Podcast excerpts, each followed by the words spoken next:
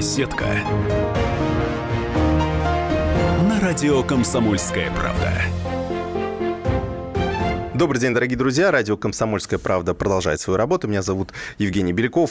Сегодня будем обсуждать социальную экономику, волонтерство и другие проекты Агентства стратегических инициатив. У нас в гостях гендиректор Социального института, Государственного института Светлана Чупшева. Светлана, добрый день. Добрый день.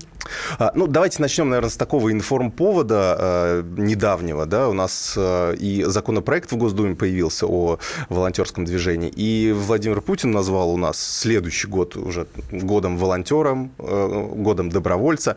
И э, вот как считаете, почему, ну, то есть почему это важно? Да? То есть у нас в этом году год экологии, а следующий год год волонтера. Ну, понятно, чемпионат мира 2018 года, с этим связано, возможно.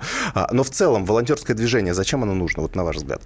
Ну, в первую очередь я хочу сказать, что волонтерское движение появилось э, не в этом году. Ну да. И угу. предшествовало, наверное, вот всем тем решениям, которые сегодня приняты на уровне президента, правительства Российской Федерации, ну, несколько лет как минимум, а, когда э, сформировались уже, ну, наверное, там в регионах такое волонтерское движение, э, сформировались уже вот в разных, ну, так сказать, в отраслевом разрезе э, именно участие добровольцев в жизни э, обычных граждан, там, в жизни людей.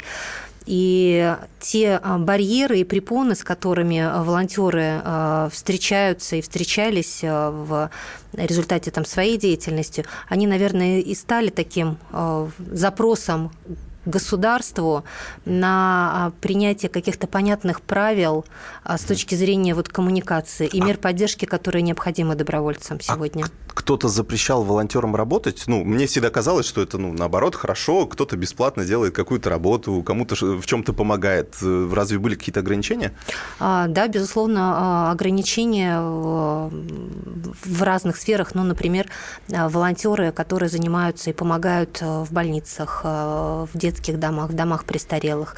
И э, так как нет правил какого-то единого, знаете, там стандарта, то руководитель учреждения э, там, по своему усмотрению э, может разрешить, может не разрешить, может выставить какие-то излишние требования к волонтеру. Ведь волонтер это не сотрудник учреждения, не нужно подменять ну, там, медсестру или врача и ставить на одной рамке требования к нему как к добровольцу добровольцу. Угу. Доброволец – это человек, который занимается благотворительной деятельностью на добровольных началах, потому что хочет этим заниматься и может.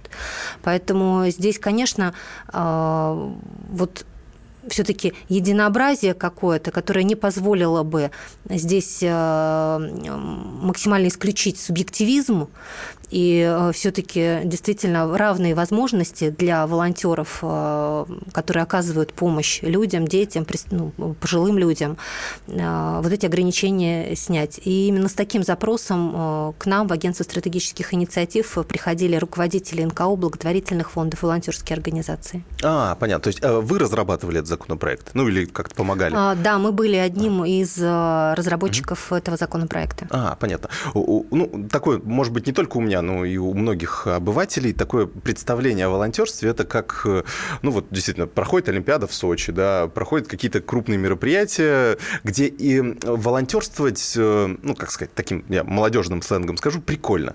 То есть поучаствовать во всей этой тусовке, бесплатно посмотреть какие-то интересные мероприятия и так далее. А насколько это большая часть часть волонтерства? И вот, вот, а, а какая часть волонтерства, которую мы совсем не видим? А, ну, событийное волонтерство, наверное, сформировалось относительно недавно у нас после Олимпиады в Сочи, когда это действительно было, ну, так масштабный э, проект, который потребовал а, большого количества волонтеров, работающих э, вот на Олимпиаду. Что касается вот волонтерства поисковиков, социального волонтерства, то здесь, может быть, не так видно и очевидно и масштабно это вот с точки зрения популяризации, либо вот возможностей вклада этих людей. Но как раз их доля, она наиболее значительная вот, э, в общем количестве, числе добровольцев. И сегодня э, ну, тоже задача наша создать равные возможности для всех волонтеров в любом направлении, в любом секторе. А самое главное, что а, те волонтеры, которые, например, были а, на Олимпиаде, там сейчас готовится волонтерское движение для чемпионата мира по футболу, да, чтобы они дальше смогли участвовать в других каких-то проектах и были востребованы. Потому что был провал, мы вот разговаривали с ребятами из волонтерских центров. Говорят, ну просто тысячи ребят, которые были подготовлены, вот все равно обучены, которые э, хотят и готовы дальше заниматься такой благотворительностью, добровольческой деятельностью, они потом оказались просто никому не нужны. И э, вот очень важно, чтобы все те федеральные программы, какие-то акции, где участвуют добровольцы, э, потом ребята имели возможность э, и были востребованы в других сферах и в других направлениях. А насколько масштабно сейчас волонтерское движение в России? То есть, условно, сколько людей занимаются таким видом благотворительной деятельности? Ну, это несколько миллионов человек, но хочу сказать, что, знаете, как таковой, наверное, объективной, правдивой статистики сегодня нет. Мы можем полагаться на а, опросы, но это все равно такая выборка, ну, как бы выборочное исследование. Мы можем полагаться на данные а, некоммерческих организаций, которые привлекают а, в своей работе волонтеров. По разным оценкам это где-то от 2 миллионов а, если говорить о процентах э, от числа э, жителей да, там нашей страны, ну, это где-то 3%. А, мы, конечно, считаем, что их больше, намного больше, а, людей, занимающихся добровольчеством и занимающихся да, там, благотворительной деятельностью. Поэтому, мне кажется, вот как раз на уровне государства сегодня необходимо создать на всех уровнях э, возможности, обучающие программы, какие-то мотивационные программы э, для людей в регионах, которые готовы на самом деле, но просто не знают, куда пойти и как быть полезными. Э, и эту информацию необходимо сегодня э, доносить ну, для всех категорий. У меня такой, как у экономиста, достаточно каверзный вопрос к вам. А, ну, то есть я просто считаю, что любая какая-то деятельность, она все-таки должна как-то оплачиваться. А здесь, ну, волонтерское движение, лично мое такое мнение, мнение, что это такое э, желание государства и какого-то частного бизнеса получить бесплатные рабочие руки. А, или, или, может быть, я ошибаюсь? Ошибаетесь, потому что сегодня как раз я бы не сказала, что ну, до сегодняшнего дня, наверное, там, чтобы государство сильно как-то обращало внимание на добровольцев и хотело благодаря добровольцам снять с себя какие-то э, обязательства либо функции. Ну, удобно же, конечно. Вот они сами желают денег не хотят за это время, уделяют. Наоборот, знаете, очень еще и препятствует всячески, потому что где-то может показаться, что доброволец более эффективен, а где-то не хотят вообще вот в закрытых учреждениях показывать свою внутреннюю кухню и выносить, а, ну, где-то, знаете, там ссор из избы. А, меньше глаз, да, там меньше проблем. Поэтому с точки зрения все-таки экономического эффекта, я хотела бы, я об этом говорила, привести, может быть, такие яркие цифры когда тот же вклад добровольцев, вот э, по оценкам некоммерческого сектора у нас в стране, он сегодня составляет где-то 16,5 миллиардов рублей. Это только за год, за 2016 год. Это, опять же, только там, где мы можем посчитать угу. по данным а, именно некоммерческих организаций, которые привлекали волонтеров. Как он рассчитывается, это среднедушевой а, доход считается, и вот как бы на каждого волонтера, а, который мог бы да, там, угу. что-то сделать в этой части. То есть НКО могли бы платить это как заработную плату, но люди делали это бесплатно и действительно не требовали какой-то материальной мотивации. Для волонтеров, для самих, это, знаете, такое обязательное даже принципиальная позиция, что добровольцем может называться только тот, кто это делает бесплатно, безвозмездно. И они сами это, ну, как бы для них этот критерий очень э, существенен и важен. То есть, если какую-то денежку получаешь, уже... Ты уже не э, доброволец. А, то есть уже Ты не волонтер. Тебя сообщество уже, ну, вот как бы к своим не причисляет. И вот законодательно это тоже отражено, что кто такой доброволец-волонтер, это человек, и вот еще раз повторюсь, безвозмездно оказывающий угу. благотворительную деятельность ведущий. Ну, видимо, без ущерба для своей там основной работы. В других странах мы просто смотрим, там, Штаты, Канада, Э, вклад добровольцев исчисляется там 130 миллиардов долларов ежегодно. Ну, давайте вот об опыте других стран мы как раз поговорим буквально через несколько минут. Дорогие друзья, напомню, что у нас в гостях гендиректор агентства стратегических инициатив Светлана Чупшева. Оставайтесь с нами на радио «Комсомольская правда». Беседка. На радио «Комсомольская правда».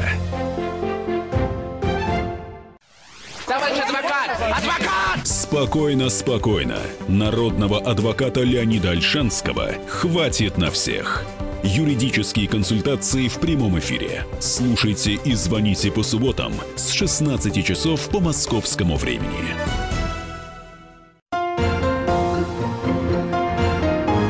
Беседка. На радио «Комсомольская правда». Продолжаем наш эфир, дорогие друзья. Меня зовут Евгений Бляков. Напомню, что у нас в студии гендиректор агентства стратегических инициатив Светлана Чупшева. Обсуждаем волонтерство и социальную экономику.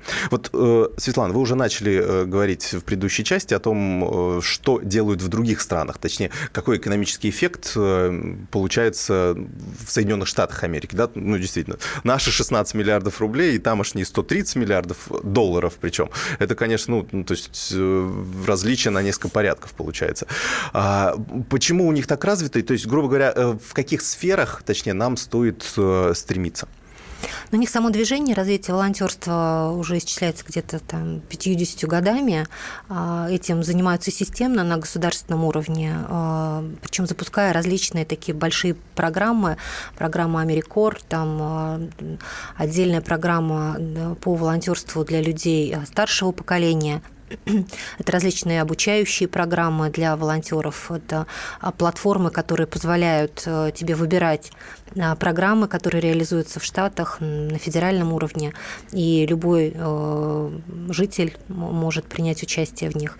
И различные уже меры поддержки, наверное, и сопровождения, которые ну, да, за 50 лет э, вот такой результат. Я уверена, что у нас в нашей стране мы гораздо быстрее а, можем добиться да, там, таких же показателей, потому что, говорю, много то, чего сегодня мы просто не видим, а создав систему а, поддержки, конечно, большее количество людей смогут э, делать добрые дела. Я помню, как раз-таки в Америке э, увидел интересный случай, когда а, стояла бабушка с надписью сзади на куртке «волонтер» в одном из национальных парков, и она просто рассказывала, ну, кто к ней обращался, рассказывала о том, ну, что происходит, грубо говоря, за парапетом, что делают эти звери, то есть какие у них э, обычаи, привычки, ну и так далее. То есть, ну, грубо говоря, на все глупые вопросы туристов она отвечала. И я так подумал, действительно, а, хорошее занятие на пенсии. То есть это же, получается, общается с людьми, ей интересно. То Востребовано, есть, ну, ей да, действительно да, интересно, да. новые знакомства, она делится своими знаниями. То есть, э, грубо говоря, для каких, э, ну, пенсионеры, да, понятно, это у нас вот есть э, такой, хотя у нас все-таки пенсии разные в Америке и, и в России. А для каких слоев это ну, население может быть интересно? И самый главный вопрос, где найти информацию о том, в каких программах можно поучаствовать, потому что это тоже важно. Ну, портрет добровольца, опять же, по исследованиям там, Высшей школы экономики, Ассоциации волонтерских центров, э, это э, человек в возрасте где-то 25-35 лет, то есть это вот, ну, наверное, основная доля mm. в процентном соотношении э, приходится именно на эту категорию. А в каких э, сферах э, вообще востребовано сегодня добровольчество, волонтерство? Ну, это, наверное, в большей степени это социальная сфера. И не потому, что, знаете, там, там мы можем сказать, что там все очень плохо, именно туда идут люди. А, наверное, потому что все-таки волонтерство, оно ну, и добровольчество, да, там делает добро там для кого? Для других людей. Угу. И именно вот социальная сфера – это та сфера приложения, а, где-то сопереживание, где-то сострадание, где-то сочувствие, а, где-то ты можешь помочь действительно человеку, который там вот в данный момент э, в твоей помощи нуждается. Поэтому очень много программ сегодня по добровольчеству, опять же, там, по уходу за детьми, за пожилыми, за инвалидами.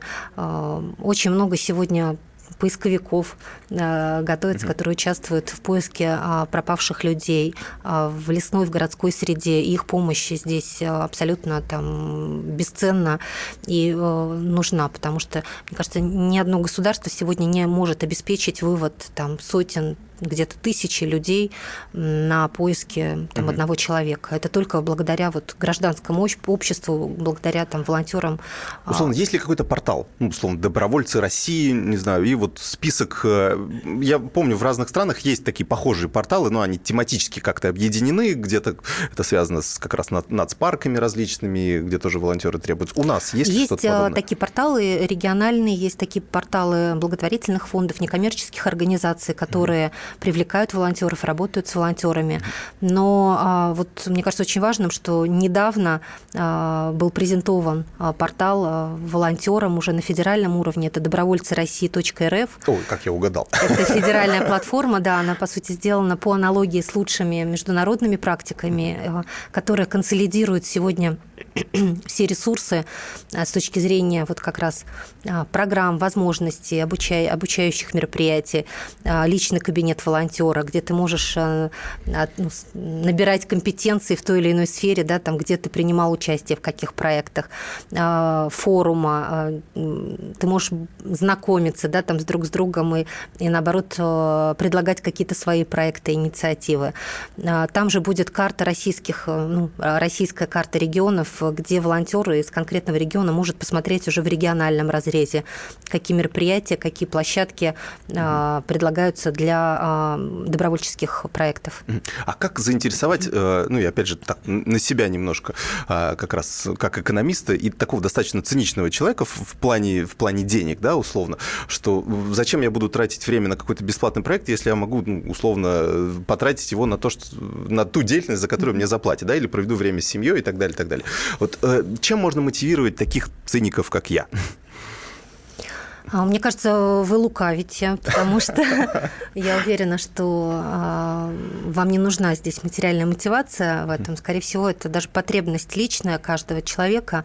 А, вот там, если ты ну, где-то успешен, где-то ты, может быть, э, у тебя получается что-то лучше, там, чем у других, либо просто ты имеешь возможность, время, может быть, ресурсы э, на то, чтобы помочь ну, вот, другим, поучаствовать в какой-то там большой акции.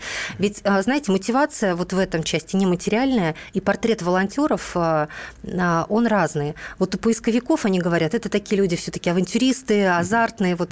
А та же Нюта Федермейстер помогает, ну, она председатель фонда «Вера» и директор хосписа, она говорит, а у нас портрет волонтеров абсолютно другой другое. Это вот э, больше такие, может быть, флегматики, которые вот э, более спокойные, последовательные. Э, поэтому вот здесь нужно, наверное, понять, что вам ближе, какой вы по характеру, чтобы предложить то или иное направление, событийное волонтерство, либо те же экологи, да, волонтеры, которые помогают там сегодня, не знаю, убирать территории, защищать экологию, природу, либо есть волонтеры, которые пропагандируют гуманное отношение к животным и помогают э, животным беспризорным. Угу. То есть абсолютно разные сферы, и то, что вас зацепит, наверное, то, что это угу. ваше, скорее всего, вы сами решите, нежели вас угу. кто-то будет э, мотивировать угу. в ту ну, или да. иную сферу. нужно определиться, чего не хватает именно в твоей жизни, может быть, что да? Что вам как ближе? Раз, да, что ближе. А, знаете, угу. очень многие идут, имея какую-то свою... Чтобы доставлять удовольствие, да, видимо. Там вы знаете, какую-то личную историю. Угу. Вот кто-то приходит в добровольчестве, пережив где-то свою личную трагедию, какую-то свою личную проблему, которая касалась либо тебя, либо твоей семьи, либо какого-то вот э,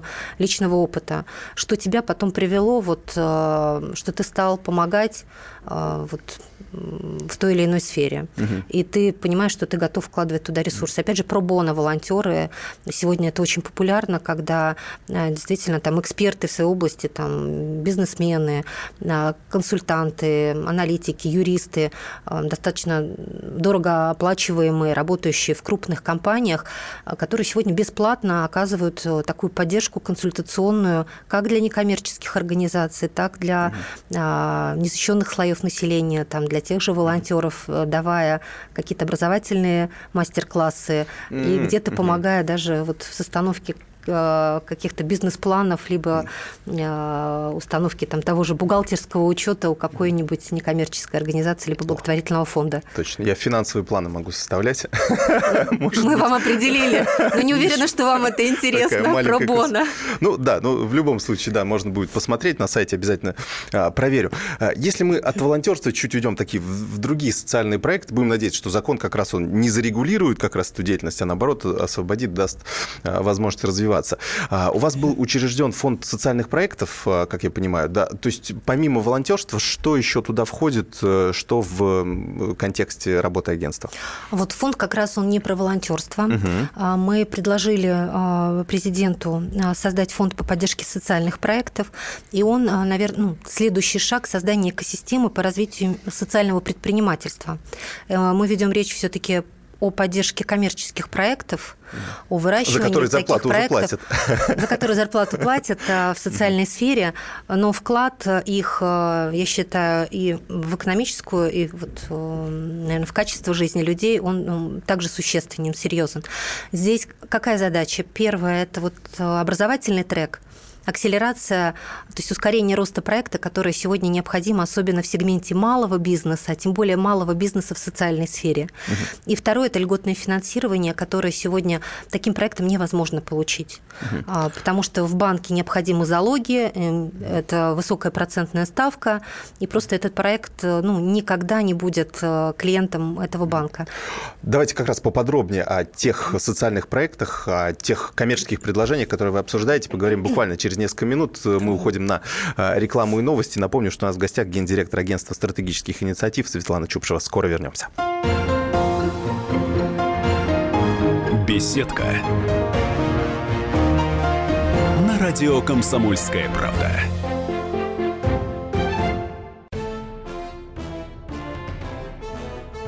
Товарищи солдаты и офицеры российской армии – Полковник Баронец разрешает обратиться. Звоните и задавайте накопившиеся вопросы. Угроза НАТО, жилье для военнослужащих и перевооружение России. Обо всем этом Виктор Баронец знает лучше других. Программу «Военное ревю» слушайте по будням в 11 утра и в 5 вечера по московскому времени. Беседка радио «Комсомольская правда».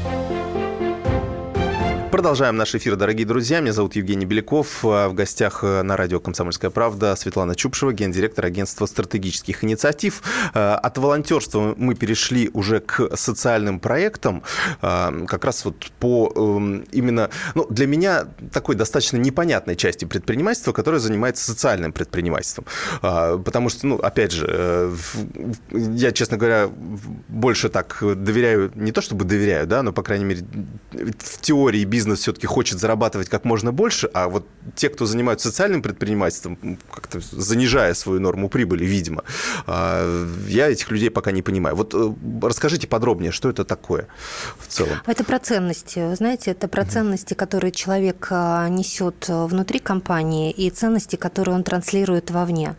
То есть реализация его бизнес-проекта, она подразумевает самое главное а, социальный эффект либо социальное воздействие угу. на определенную категорию категорию людей. Ну что, людям становится лучше жить. Абсолютно. Да? Но, с другой стороны, магазин я поставил, они покупают там хлеб. Вроде как. Ну, Или здесь что-то другое? Здесь что-то другое. Здесь э, проекты, которые э, направлены, например, там, на реабилитацию э, детей, инклюзивное образование.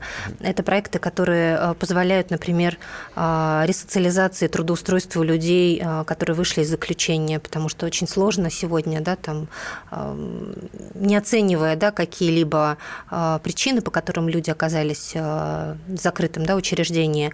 Но дальше мы понимаем, что с точки зрения все-таки развития человеческого капитала, да, там мы не можем разбрасываться так э, э, каждой да, там, mm-hmm. трудовые единицы. И здесь важно вот такие проекты тоже поддерживать. Они абсолютно окупаемые. А, то есть бизнес-план там сходится. Бизнес-план там сходится. Ага. И mm-hmm. здесь просто необходимо вот на ранней стадии такое, знаете, как венчурное финансирование поддержать такие проекты. Это проекты, связанные в том числе, не знаю, там те же детские сады там раннего развития, это проекты, какие-то новые технологии, там IT тоже для людей с ограниченными возможностями, проекты, которые позволяют маме в декретном отпуске удаленно работать и тоже угу. повышать свою квалификацию, либо повышать свои компетенции. По сути, я так понимаю, это то же самое, как э, сейчас предпринимателей зовут на Дальний Восток, давая им различные льготы, а также э, вы, получается, зовете предпринимателей э, в социальную сферу для того, чтобы ну, им было как-то выгоднее там работать. Абсолютно. А. И, ну, говорю, люди, которые вот туда приходят, наверное, кто-то раньше э, уже, может быть, работал в бизнесе, кто-то, наоборот, э, э, работал где-то в образовательных учреждениях, либо в социальных учреждениях, а теперь хочет попробовать себя э, в качестве предпринимателя, но оставаться и решая, э, условно, проблемы, либо помогая той категории людей, с которыми он работал, э, привлекая их на работу, помогая им, э, либо какие-то услуги оказывая им. И здесь ну, очень важно, что говорю, такой сектор, он развивается тоже сегодня во всем мире достаточно, а, мне кажется, интенсивно. И сегодня в нашей стране это тоже является такой приоритетной задачей развития этого сектора социального предпринимательства. У нас а, должен быть тоже в ближайшее время принят закон о социальном предпринимательстве. И, соответственно, будут а, на региональном уровне меры поддержки под социального предпринимательства. А, то есть, я так понимаю, это, это больше региональная история, то есть ответственность э, глав Э, тех или иных э, субъектов федерации, да? Да, абсолютно. То есть регион может привлекать социальных предпринимателей, опять же, в ту или иную сферу, где есть такая потребность и необходимость, угу. поддерживать их а, в различных форматах тоже, угу. в том числе, может быть, какие-то субсидии, какие-то квоты в госзакупках определять угу. для социальных предпринимателей, а, предоставлять на льготной основе имущество а, муниципальное под какие-то образовательные центры, культурные центры, реабилитационные центры. А это входит э, ну, обязанность так делать, входит ли э, в рейтинг губернаторов, который вы, кстати, тоже составляете, и как, как вы оцениваете вообще э, усилия губернаторов в социальной сфере? Рейтинг, он так и называется, национальный рейтинг инвестиционной привлекательности а, субъектов Российской Федерации. И там 45 показателей, которые касаются а, все-таки инфраструктуры, институтов, мер поддержки а, для предпринимателей, без выделения категории социального предпринимателя. Там есть отдельный раздел по мерам поддержки и условиям для малого бизнеса, куда, в принципе, социальный предприниматель, он по определению входит. Поэтому в этой части ну, можно сказать, что да. А, если говорить уже, ну, наверное, о следующих шагах, а, вот там сегодня KPI а, губернаторов – это 24 показателя, утвержденные президентом Российской Федерации в рамках недавно вышедшего указа. И там в том числе есть показатели социальные, как опросные, так и статистические. Национальный рейтинг э, как один из показателей, такой э, индекс, который угу. учитывается в этой оценке. Но я хочу сказать, что э, в следующем году мы также представим, презентуем рейтинг регионов уже по их эффективности поддержки социально-некоммерческих организаций. Это тоже э, приоритет э, поставленный да, там, президентом Российской Федерации. Мы должны обеспечить до 10% э, социальных услуг некоммерческим организациям. И я считаю, что очень много э, на уровне э, президента, правительства сегодня принято норм, а, законов, которые позволяют сегодня регионам использовать эти возможности и привлекать в социальную сферу некоммерческий сектор. Вот в следующем году мы как раз посмотрим, как а, губернаторы воспользовались этой возможностью и насколько некоммерческие организации развиваются в этих регионах.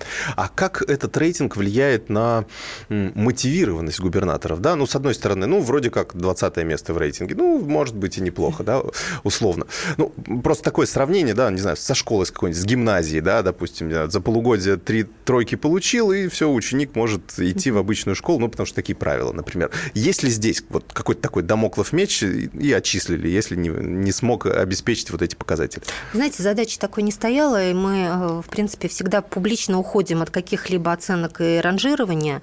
Основная задача этого рейтинга – это лучшие практики, эффективные практики, которые применяются в регионах лидерах.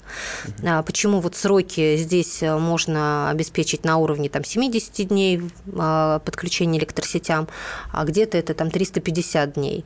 И здесь губернаторы, во-первых, видят себя относительно других регионов. И здесь, знаете, такая внутренняя спортивная, скорее всего, мотивация. Mm-hmm. Знаете, а почему я не могу, почему моя команда не может обеспечить э, такой вот как бы э, уровень качества работы с бизнесом.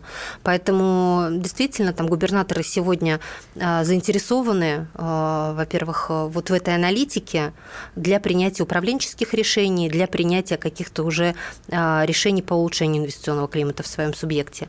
Угу. Скорее всего, это вот в этой части, наверное, работает, но не как домоклов меч, потому что, ну, мне кажется, это немножко уже политическая история, мы к ней а, не ну хотим да. иметь отношения. Ну, рекомендации какие-нибудь даете? Рекомендации даем в части вот как раз использования эффективных механизмов, которые могут быть внедрены на уровне регионов.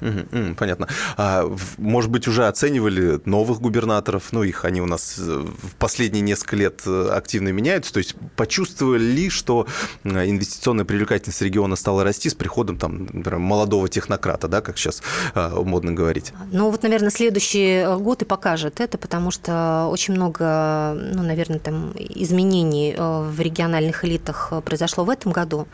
У нас, по-моему, больше, чем в 15 регионах э, были назначены э, новые руководители и выборы, ну, прошли выборы.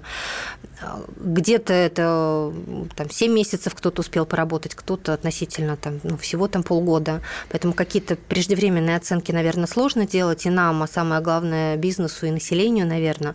Но что точно, что все руководители, мы встретились с каждым губернатором а, вновь назначенным, мы проговорили а, вот результаты оценки э, бизнесом предыдущие, да, там вот, ну, как бы предыдущего отчетного периода.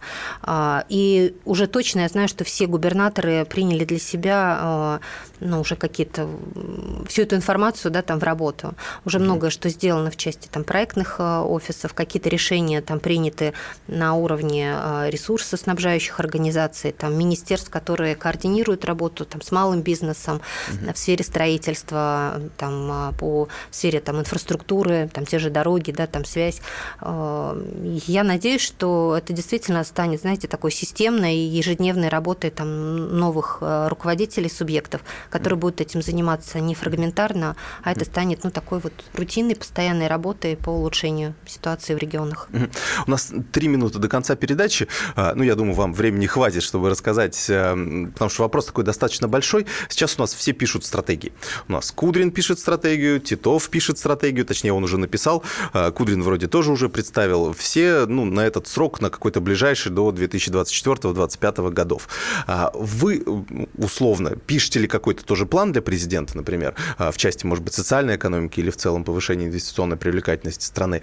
И э, какие его основные пункты? Ну, знаете, мы для себя сегодня принимаем э, планирование даже не там, на три года, на год, а на полгода. То есть э, вот реалии показывают, что э, особенно ну, для такого института, как мы, э, нужно очень быстро уметь перестраиваться и быстро предлагать какие-то прорывные решения в любой из областей. То есть если раньше, ну, я говорю, там технологические какие-то революции занимали там 20 лет, то сегодня mm. это там где-то год, где-то 5, то есть темп жизни он увеличивается, ускоряется. Для нас стратегия, которая одобрена президентом, это развитие талантов. И мы будем заниматься этим. У нас есть э, ряд предложений новых в этой части, чтобы таланты оставались здесь и были востребованы в нашей стране. Это, а, безусловно, а, технологии. Четвертое промышленная революция, технологическая революция. И у нас здесь тоже есть наработки и предложения по быстрым победам, по быстрым результатам не в горизонте там, 35 года, например, а то, что мы можем уже сделать там, за ближайшие пять лет с точки зрения подготовки кадров и формирования таких новых рынков и новых технологий. Это новые социальные платформы, как я их называю, вот если говорить о социальной политике, о социальном направлении. Мы за пять лет сформировали сегодня а, такие технические, технологичные решения, эффективные решения по внедрению новых технологий в социальной сфере, которые решают ну, пласты а, вот задач а, по дошкольному образованию, а, по отдыху для детей, по долговременному уходу. То есть это прям нишевые платформенные эффективные решения, которые мы со следующего года будем внедрять уже в целом по всей стране. Это обеспечит нам самое главное охват этими услугами, да, там 100% нуждающихся а, в этой услуге, а, качество жизни. И а, даст возможность, самое главное, потребителю повысить это качество жизни, а, повысить а, удовлетворенность качеством услуги за счет именно и конкуренции, новых технологичных решений и инвестиций в социальную сферу. Ну, как говорится, дай бог, чтобы все это сбылось, чтобы все э, эти планы, они получили какую-то свою реализацию э, в реальном мире. Спасибо большое. Э, гендиректор эм, агентства стратегических инициатив Светлана Чупшева была у нас в гостях. Светлана, спасибо большое, что пришли к нам на эфир. Спасибо большое. Беседка радио «Комсомольская правда». Будьте всегда в курсе событий. Установите на свой смартфон приложение «Радио Комсомольская правда». Слушайте в любой точке мира. Актуальные новости, эксклюзивные интервью, профессиональные комментарии. Доступны версии для iOS и Android.